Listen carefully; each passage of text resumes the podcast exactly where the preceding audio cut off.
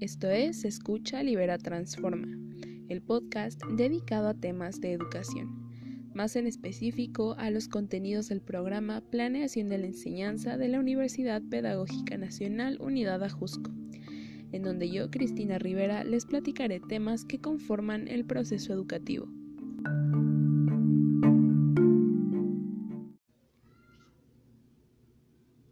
Sean bienvenidos, sean bienvenidas si es la primera vez que me escuchan y sean bienvenidos de vuelta a quienes ya vienen siguiendo este podcast desde el inicio. Este es el capítulo número 2 de Escucha Libera Transforma, Innovación del Currículum, en el capítulo número 7 de Innovación del Currículum y Cultura Institucional del autor Miguel Pérez. Sin nada más que decir, comencemos este tema.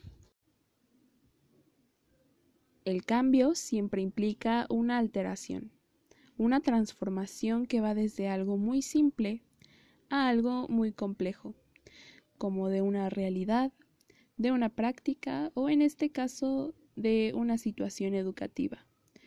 Por ello, en el caso de la innovación educativa, se considera que el cambio es la causa y el fin de una innovación. Se va a innovar para generar cambios.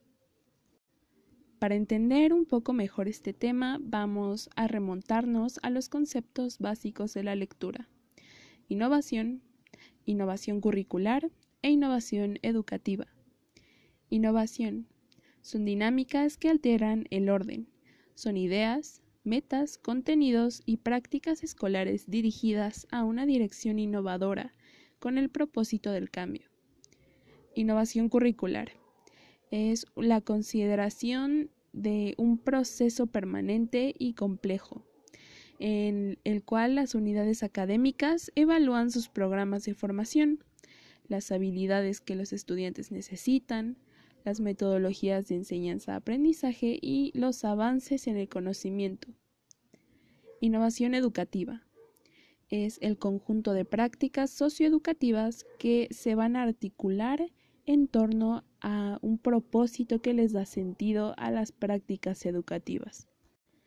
Todos estos conceptos se van a referir intrínsecamente al campo educativo en el cual entra en diversas posturas teóricas, dando así resultado a una pluralidad de conceptos que, bueno, tratamos de explicar para la mejora educativa en un centro, o una institución escolar mediante prácticas y dimensiones de estudio que ya conocemos y nuevas que se van aprendiendo con el tiempo.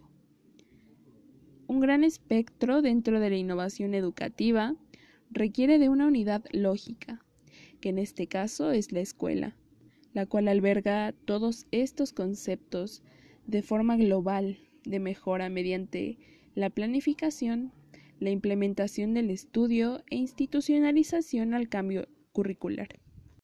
Teniendo sobre la mesa estos conceptos, surge la siguiente duda. ¿Qué es lo que se necesita para generar eh, estas mejoras y estos cambios en el ámbito educativo? La reforma hace referencia a cambios significativos, los cuales van a marcar esta diferencia que se está buscando. Pero ¿quiénes son los que intervienen en esto? Los docentes son concebidos por Pérez como autores que construyen la reflexión en el ámbito no solo de su propia clase, sino que también como visiones a futuro para la puesta en práctica. La realización de este sujeto es en el medio escolar y utiliza el currículum como herramienta para el avance y la eficacia del aprendizaje en los alumnos esto se debe a la implicación, o más bien la debida implicación del profesor por medio de su habilidad para diseñar y así brindar con éxito la eficacia de un centro educativo. Finalmente, los enfoques básicos que plantea el autor sobre este tema son tres y son los siguientes. El enfoque tecnológico se caracteriza por una concepción instrumental en donde la innovación es concebida como un proceso meramente mecánico. Este parte de concepciones que no son propias de una institución como es la calidad del profesorado, y el apoyo extrainstitucional que se le da a esta institución. El segundo, el enfoque interpretativo. En este se piensa que el cambio radica en la cultura, el cual investiga los procesos internos que se llevan a cabo para generar cambio o intercambio de información para la generación de nuevos significados. El tercero, el enfoque sociocrítico. En este, el papel de la educación se sitúa en un contexto sociohistórico, que da la importancia de sus significados atribuidos a esta necesidad de cambio.